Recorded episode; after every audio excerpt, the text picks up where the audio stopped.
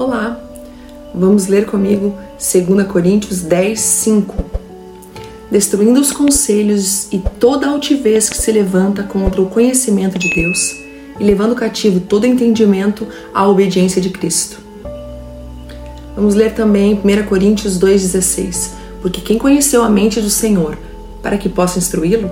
Mas nós temos a mente de Cristo. Mente de Cristo é levar todo e qualquer pensamento à obediência, à avaliação e à aprovação de Cristo. Ter a mente de Cristo significa ser instruído pelo Senhor.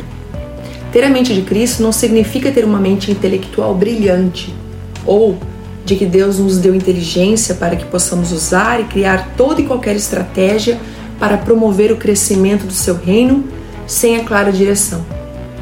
Ter a mente de Cristo é ouvir Ele falar e nós obedecermos a Sua palavra. Atos 17, 28 diz: Porque nele vivemos e nos movemos e existimos. Qual é a vontade de Deus para a sua vida? Você tem sido obediente à sua vontade? Diga ao Senhor: Pai, nos perdoa pelas vezes em que nós não buscamos a tua vontade.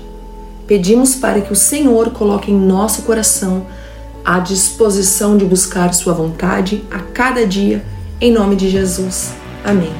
Deus te abençoe.